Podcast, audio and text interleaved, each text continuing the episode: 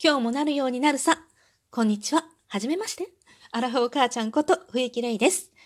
今回はラジオトーカー上田さんが考えてくださった声の履歴書2021という企画に便乗させていただいております。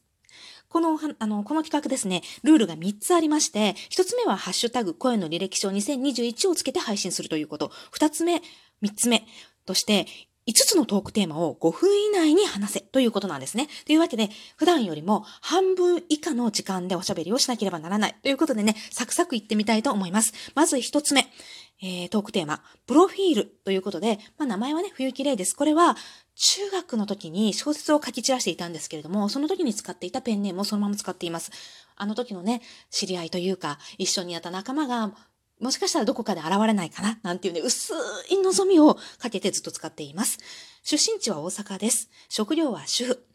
主婦はね、ものすっごいクリエイティブな仕事なんだよってすごく言い訳めいてますけれども、まあこの話はね、また今度何かの機会を設けて話したいと思います。そして二つ目のトークテーマ、趣味ということですが、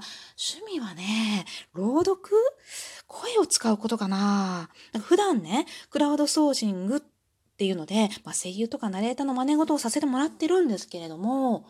でもね、どっちかっていうと、喋ることかな。ちょっとね、今ちょっとよく見せようとしたけど、実は、まあ喋ることですね。趣味はもう喋ること。うん、そういうことです。3番目は長所。まあ、長所はポジティブなところかな。何でもいいように捉えていいように思って生きていこうって思っています。そして、4番目。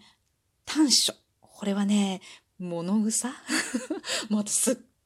ごいめんどくさがりなんですよ。もうめんどくさがりのことに関して、もうトークの中でね、何回か話してるんですけれども、もう一回すっごい後悔したことがあって、自分のめんどくさがりによって。で、その、それ以来、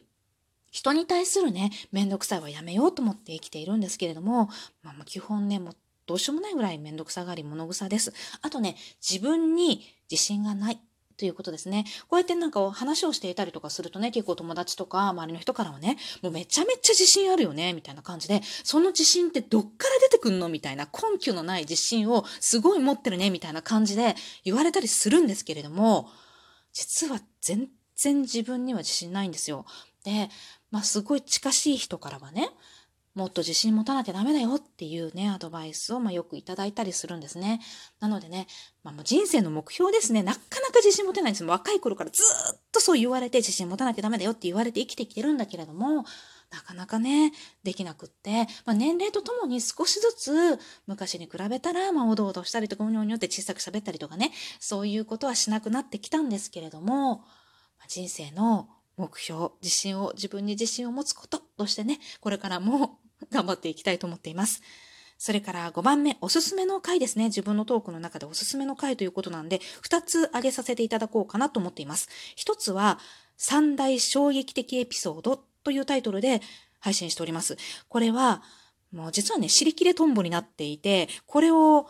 おすすめとしてあげるのどうかなとは思ったんですけれども、もうね、ぜひ聞いてほしい、私の、まあ、あった私、私に起こった、ものすご衝撃的な時間の話です。痴漢にあった、衝撃的な痴漢にあったっていう話を話してるんですよ。でもこれね、テンションめちゃめちゃ上がりすぎて、もう12分オーバーして、まあ一応その中に3つね、衝撃的エピ、何言ってんだ、衝撃的エピソードとしてね、痴漢の話以外にも2つ話してるんですけれども、テンション上がりすぎてね、12分オーバーして尻切れトンボで終わっているんですけれども、ぜひこの、まあ初めの3分の1だけでもいいから、ぜひこの痴漢、衝撃的な痴漢のエピソードを聞いてください。そしてもう一つは、やってしまったプチ詐欺のお話。話こっちはね、比較的落ち着いて喋れたかなと思ったので、おすすめにあげさせていただいております。話の内容はね、ただの恥さらしなんですけれどもね。よかったら聞いてみてください。ちょっとね、早口で、まあ普段もともと早口なんですよ。なんかマシンガントークとかね、機関銃とかよく言われていたので、もともと早口なんですけれども、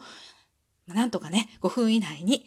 自分の履歴書作ることができたかなと思います。それでは最後まで聞いてくださった方、ありがとうございました。これからも